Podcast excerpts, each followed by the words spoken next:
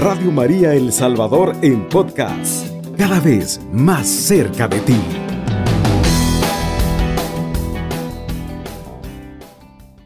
Queremos presentarles una catequesis más del Papa Francisco que nos entregó en la audiencia general el miércoles 21 de octubre del 2020.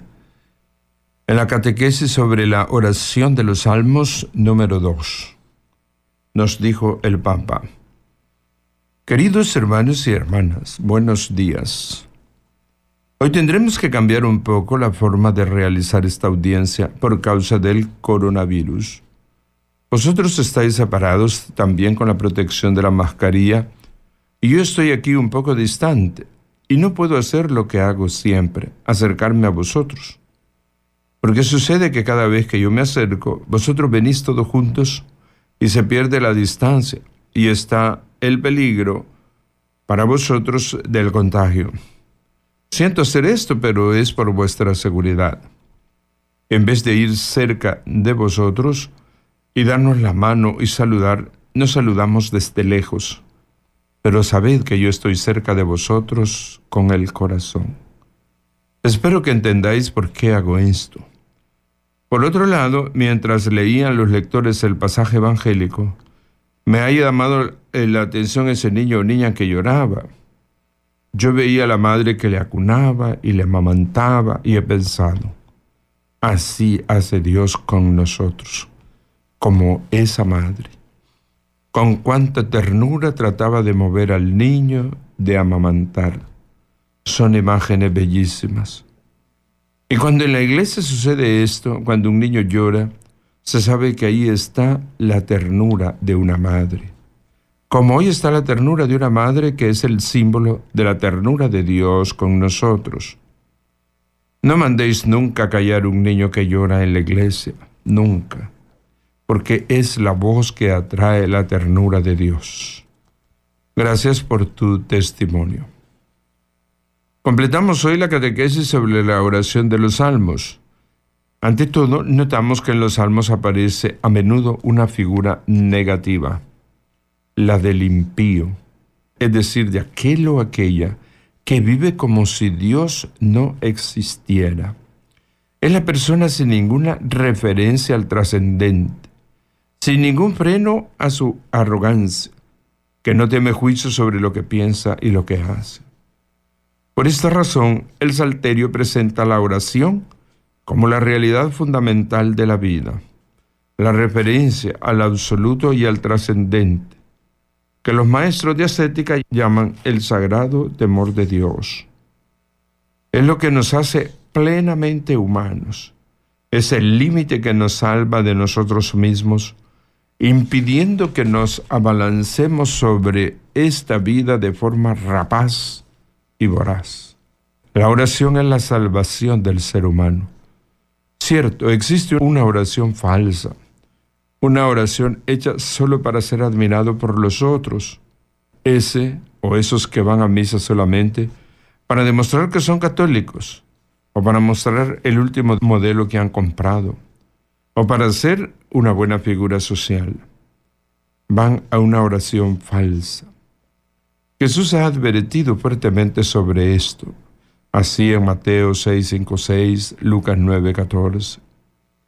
Pero cuando el verdadero espíritu de la oración es acogido con sinceridad y desciende al corazón, entonces ésta nos hace contemplar la realidad con los ojos mismos de Dios. Cuando se reza, todo adquiere espesor. Esto es curioso en la oración. Quizás empezamos en una cosa sutil, pero en la, en la oración esa cosa adquiere espesor, adquiere peso, como si Dios la tomara en sus manos y la transformase. El peor servicio que se puede prestar a Dios y también al hombre es rezar con cansancio, como si fuera un hábito. Rezar como los loros. No, se reza con el corazón. La oración es el centro de la vida. Si hay oración, también el hermano, la hermana, también el enemigo se vuelven importantes. Un antiguo dicho de los primeros monjes cristianos dice así, bendito el monje que después de Dios considera a todos los hombres como Dios. Evangelio Póntico, tratado sobre la oración. Quien adora a Dios, ama a sus hijos. Quien respeta a Dios, respeta a los seres humanos. Por esto la oración no es un calmante para aliviar las ansiedades de la vida, o de todos modos una oración de este tipo no es seguramente cristiana. Más bien, la oración responsabiliza a cada uno de nosotros. Lo vemos claramente en el Padre Nuestro que Jesús ha enseñado a sus discípulos. Para aprender esta forma de rezar, el Salterio es una gran escuela. Hemos visto cómo los salmos no usan palabras refinadas y amables, y a menudo llevan marcadas las cicatrices de la existencia. Sin embargo, todas estas oraciones han sido usadas primero en el templo de Jerusalén y después en las sinagogas, también las más íntimas y personales. Así se expresa el Catecismo de la Iglesia Católica en el número 2588. Las múltiples expresiones de la oración de los salmos se hacen realidad viva tanto en la liturgia del templo como en el corazón del hombre. Y así la oración personal toma y se, se, alimenta de la del pueblo de Israel primero y de la del pueblo de la iglesia después. También los salmos en primera persona singular, que confían los pensamientos y los problemas más íntimos de un individuo, son patrimonio colectivo, hasta ser rezado por todos y para todos. La oración de los cristianos tiene esta respiración, esta tensión espiritual que mantiene unidos el templo y el mundo. La oración puede comenzar en la penumbra de una nave, pero luego termina su recorrido por las calles de la ciudad y viceversa. Puede brotar durante las ocupaciones diarias y encontrar cumplimiento en la liturgia. Las puertas de las iglesias no son barreras, sino membranas permeables, listas para recoger el grito de todos. En la oración del Salterio, el mundo está siempre presente.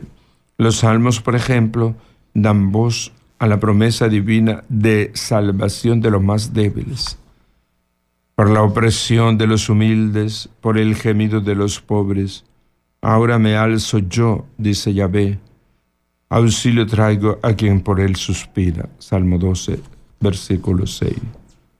O advierten sobre el peligro de las riquezas mundanas, porque el hombre en la opulencia no comprende, a las bestias mudas se asemeja. Salmo 48, versículo 21. O también abren el horizonte a la mirada de Dios sobre la historia Yahvé frustra el plan de las naciones, hace vano los proyectos de los pueblos, mas el plan de Yahvé subsiste para siempre. Los proyectos de su corazón por todas las edades. Salmo 33, 10, 11. En resumen, donde está Dios también debe estar el hombre. La Sagrada Escritura es categórica.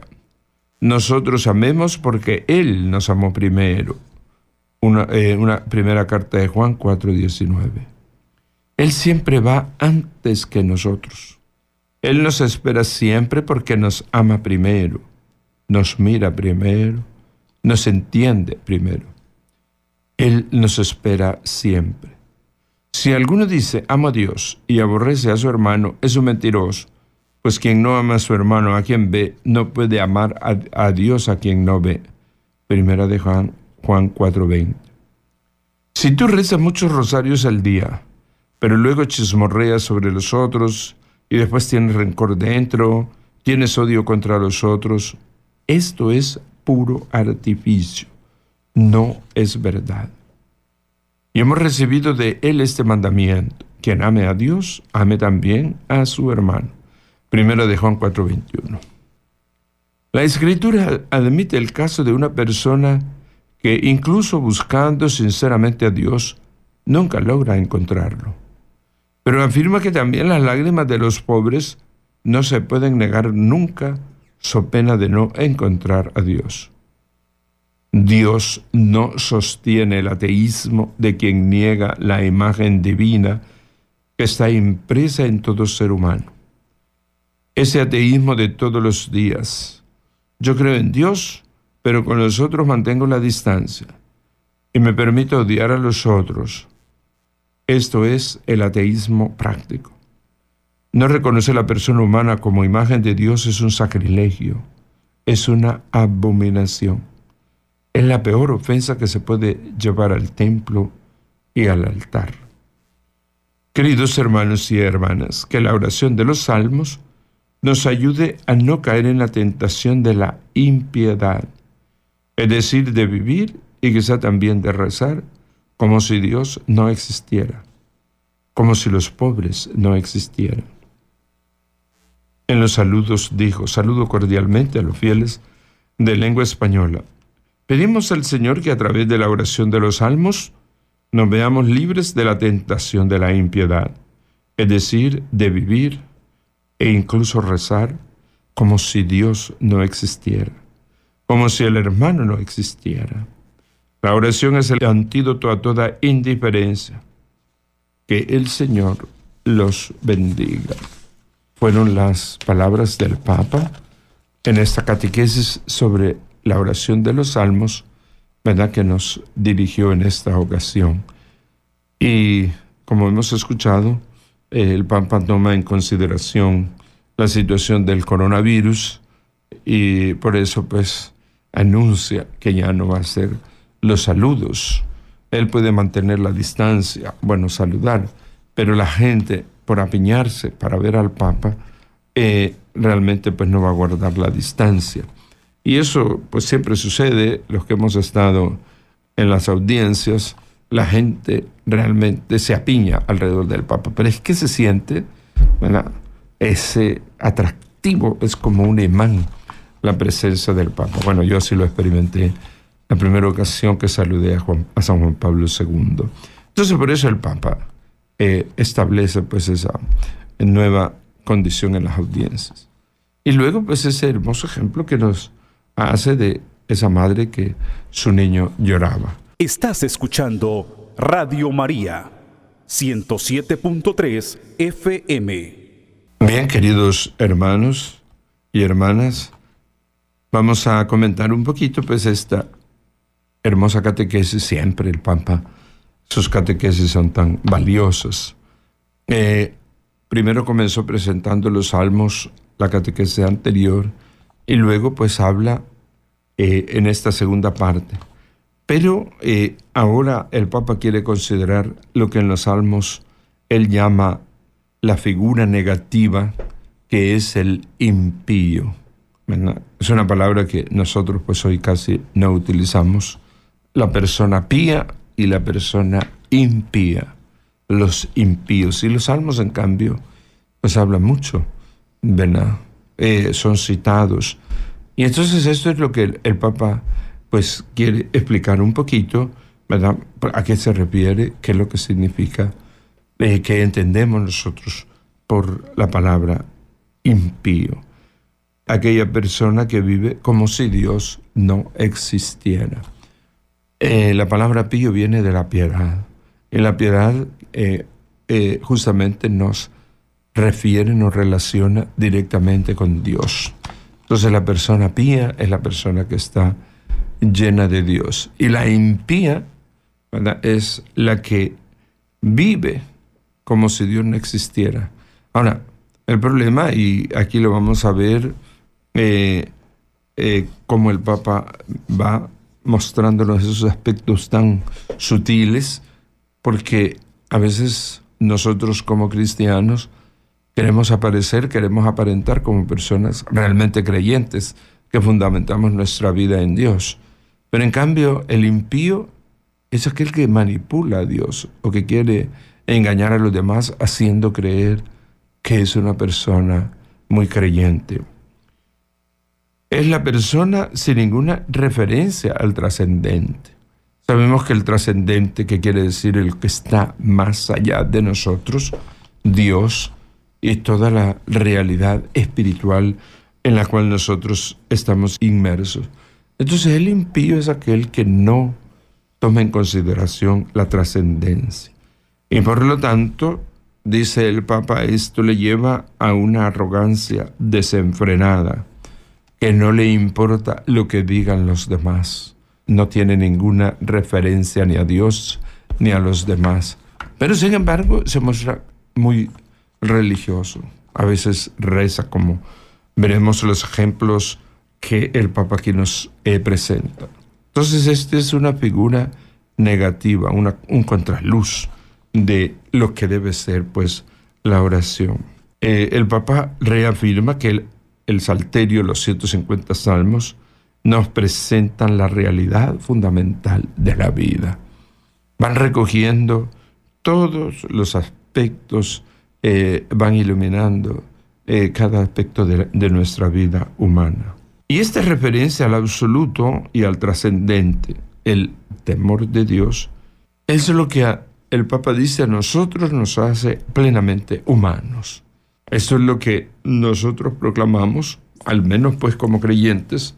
Un no creyente, por supuesto que no reconoce que Dios colma la existencia, le da esa plenitud no, no cree en Dios y por lo tanto solo cree lo que ve, lo que vive, lo que tiene delante de sí.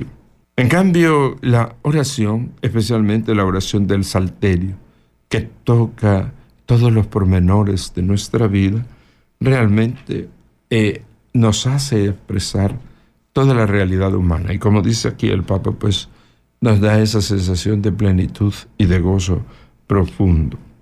La oración eh, es el límite que nos salva de nosotros mismos.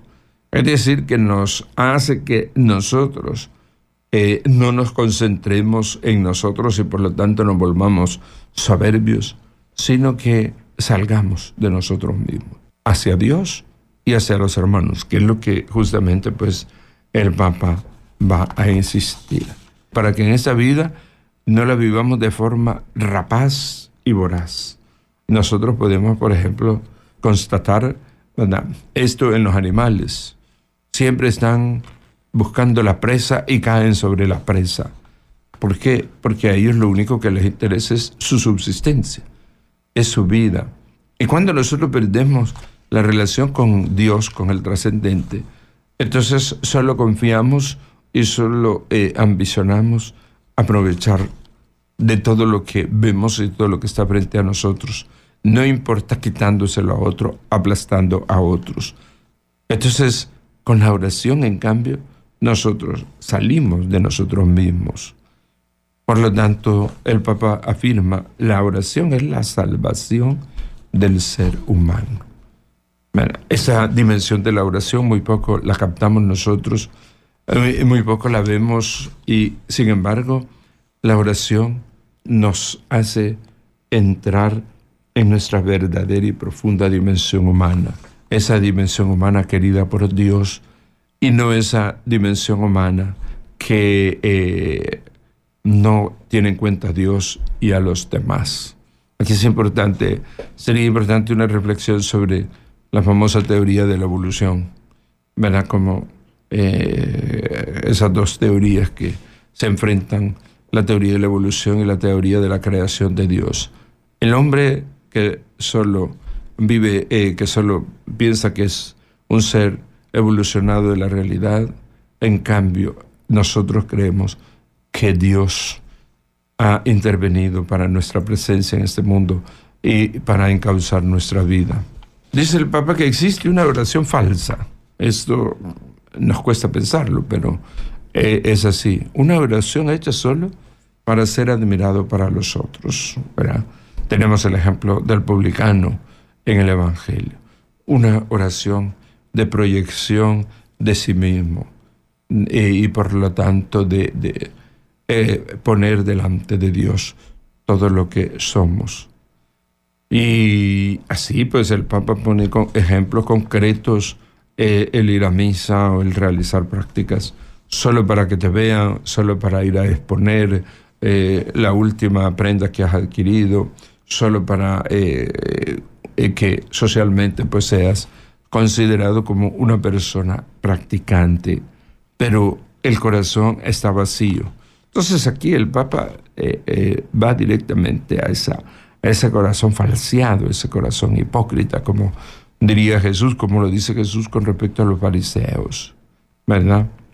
en cambio, el verdadero espíritu de oración es acogido con sinceridad, con eh, esa eh, profunda interioridad y desciende al corazón para que nosotros, dice el Papa, contemplemos la realidad como la contempla Dios.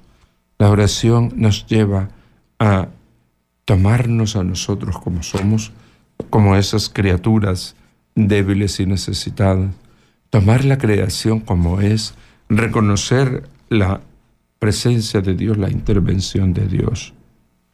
Y justamente dice el Papa que eh, en este sentido, entonces la oración se vuelve válida. Podemos comenzar la oración sobre un problemilla, una situación tan simple y tan sencilla, ¿verdad?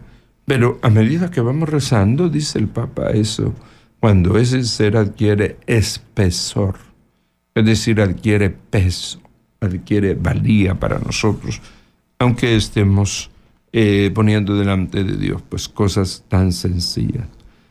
Cualquier cosa Dios la toma en sus manos y la transforma.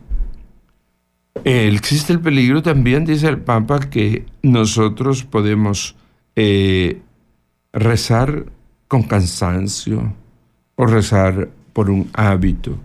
Vemos cuántas eh, oraciones que no sabemos, personas que rezan oraciones sin ninguna conciencia, sin ninguna eh, participación viva de su ser espiritual. Eh, habla el Papa de rezar como los loros y no con el corazón y no con la existencia.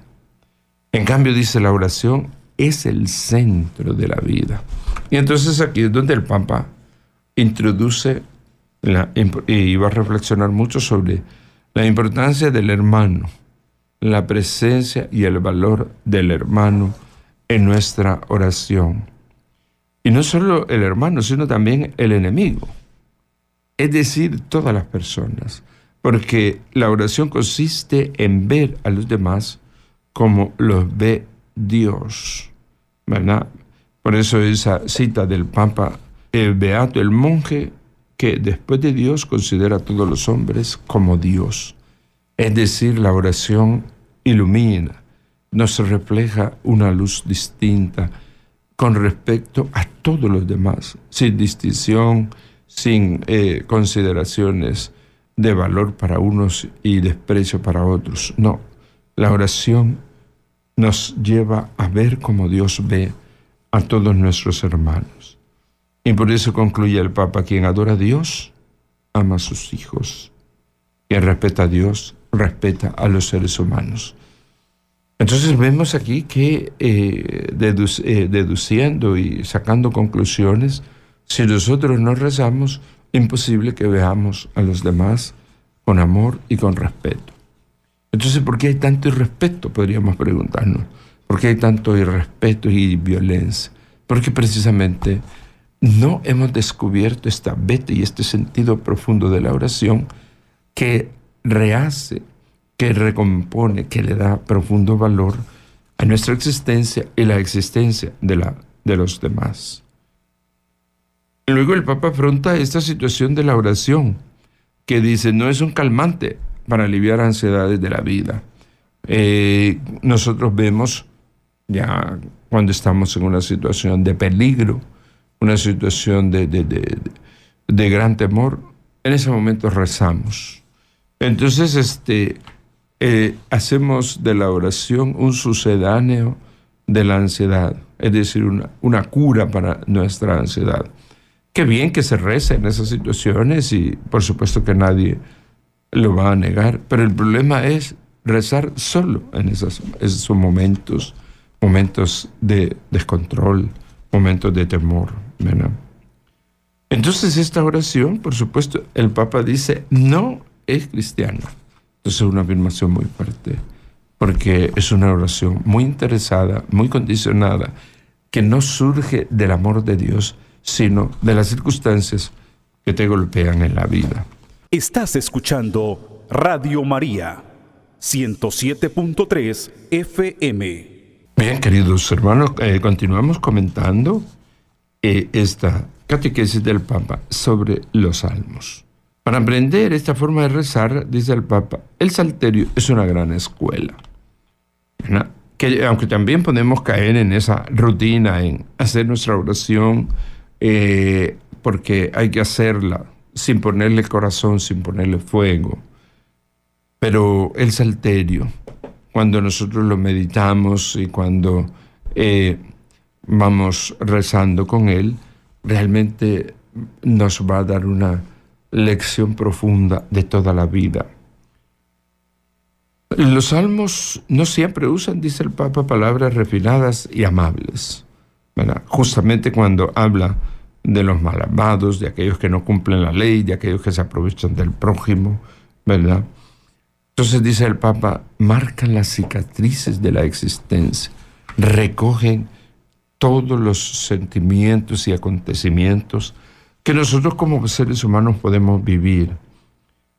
Y nos recordaba pues que estas oraciones eh, la usó mucho el pueblo de Israel en el templo y en las sinagogas. Y por supuesto, la iglesia, eh, la iglesia, el cristianismo sabemos que ha hecho del salterio también su fuente de oración. ¿Verdad? El salterio nos da múltiples expresiones, ¿verdad? Que se hacen viva en la liturgia, dice, o en el corazón del hombre. En la liturgia sabemos que todo, en toda Eucaristía rezamos el salmo responsorial, justamente haciendo eco a la palabra que hemos escuchado. Y como sabemos, la palabra de Dios va eh, expresando y explorando todos los sentimientos y todas las situaciones humanas. Y justamente los salmos van acompasando, van completando esa expresión de nuestra existencia. Entonces, la liturgia, o sea, la oración comunitaria, como la oración personal, eh, tienen eh, como base los salmos.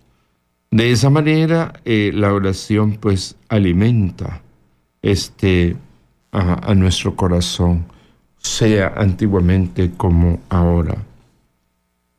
También hay salmos, dice el Papa, que expresan una situación personal, que son una expresión y comienzan precisamente con el, yo, con, eh, cada uno, esa persona eh, que, compuso el salmo, expresa su situación personal.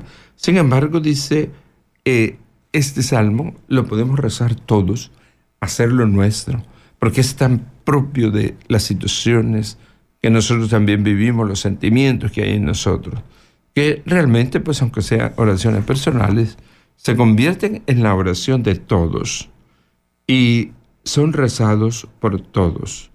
¿verdad?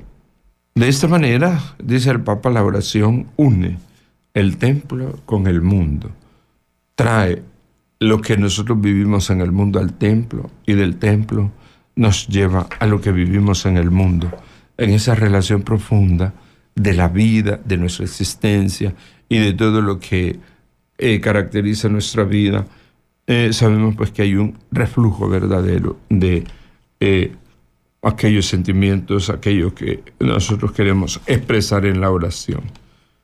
Eh, por eso el Papa usa esta imagen poética. Una oración puede comenzar en lo profundo de una nave, en el fondo de una iglesia, en un rincón, pero que termina por su recorrido por las calles de la ciudad. Es decir, nos ilumina la realidad y las situaciones que fuera de la iglesia después vamos nosotros a vivir. Y lo mismo, ¿verdad? Todo lo que nosotros vivimos lo llevamos a la, a la liturgia, lo llevamos a la oración, porque expresa eh, de una manera pues ya muy sentida todo lo que nosotros vamos viviendo. En la oración del Salterio, dice el Papa, el mundo está siempre presente Siempre nosotros al rezar un salmo sentimos que expresamos todo lo que queremos decirle a Dios, toda esa ansia de estar unido a Él, de encontrar la salvación. Y el Señor los escucha y el Papa pues ponía algunos ejemplos de salmos que recogen cómo el hombre se expresa y Dios recoge pues todos estos sentimientos. O también eh, abren el horizonte a la mirada de Dios sobre la historia.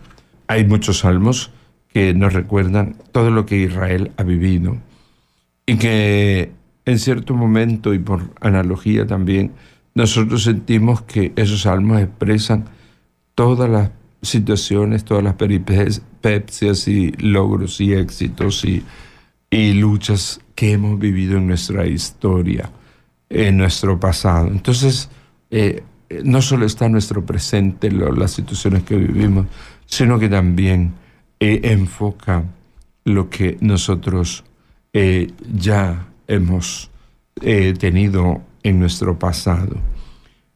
Yahvé, Dios, así le llaman los salmos, está siempre presente, aunque como sabemos, los judíos pidieron al Papa Benedicto que no nombráramos, porque ellos nunca nombran a Dios como Yahvé.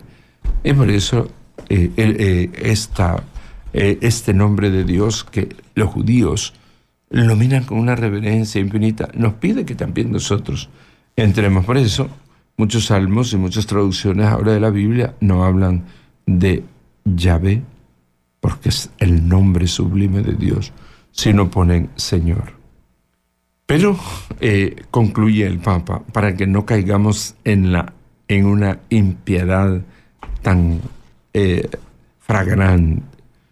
Donde está Dios debe estar también el hombre. Como decíamos, los salmos recogen todas las eh, vicisitudes, todos los sentimientos y todas las expresiones humanas. y por eso, entonces, dice, cuando nos dirigimos a Dios, también debemos hacer presente eh, a nuestros hermanos. Y esto el, Papa lo justifica eh, trayéndonos algunas citaciones de la primera carta del apóstol San Juan, en donde nos habla, nos recuerda cómo Dios eh, nos amó primero. Dios nos dio el mandato de amar. Y por lo tanto, cuando nos dirigimos a Dios y toda oración está dirigida a Dios. La oración nos saca de nuestros problemas, de nuestra rutina, de nuestra realidad y nos transfiere al campo de Dios, a la trascendencia. Entonces dice el Papa, ahí tiene que ir el amor de Dios, ahí tienen que ir nuestros hermanos, porque tenemos que amarlos. En la oración tiene que estar presente nuestros hermanos. Si tú rezas, pone el Papa este ejemplo, muchos rosarios, y después hablas en contra de tu hermano, murmuras, eh, calumnias, odias a tu hermano, entonces vacías, está vacío tu corazón de, ese, de esa unión con Dios, de esa trascendencia verdadera que debemos vivir. Y esto el Papa lo justifica justamente en ese mandamiento. Quien ama a Dios, ame también a su hermano, como San Juan no lo expresa así eh, eh, tan precisamente.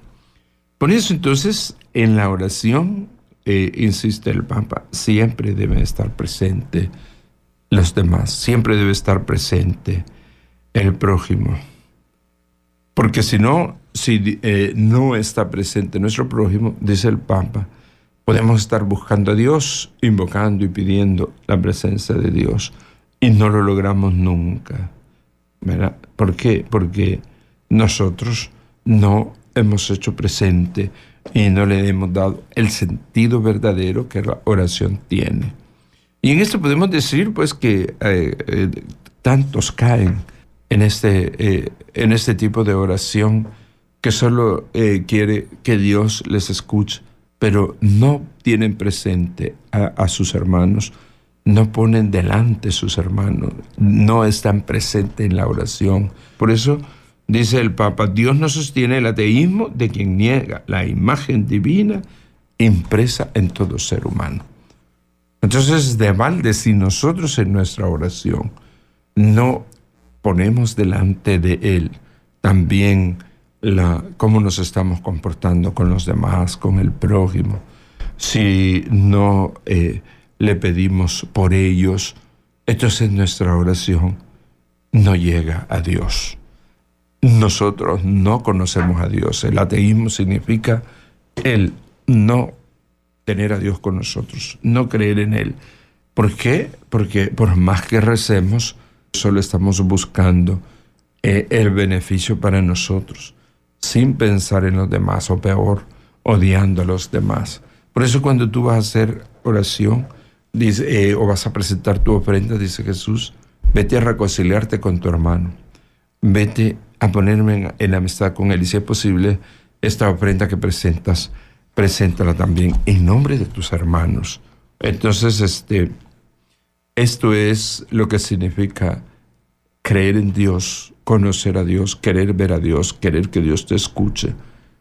Y esto va a pasar cuando eh, tú tomes en cuenta a todos tus hermanos, a todos los que te rodean, hasta tu enemigo, que tienes que eh, pedirle a Dios por él, que transforme su corazón, que transforme su vida.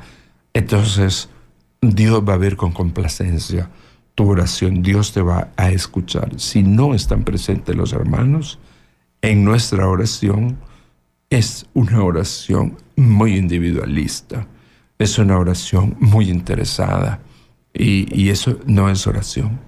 La oración es apertura de nuestro corazón a Dios junto con todos nuestros hermanos. Entonces no reconocer la persona humana como imagen de Dios es un sacrilegio.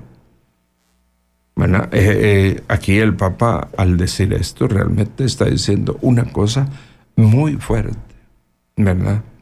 Si nosotros no estamos viendo en el hermano esta imagen de Dios, ¿verdad? ¿Qué es lo que dice el Génesis? Dios lo creó a imagen y semejanza. Entonces ese es tu enemigo, ese es tu hermano, ese de quien hablas, ese de que no tomas en consideración, esa imagen de Dios y tú no lo pones delante de Dios.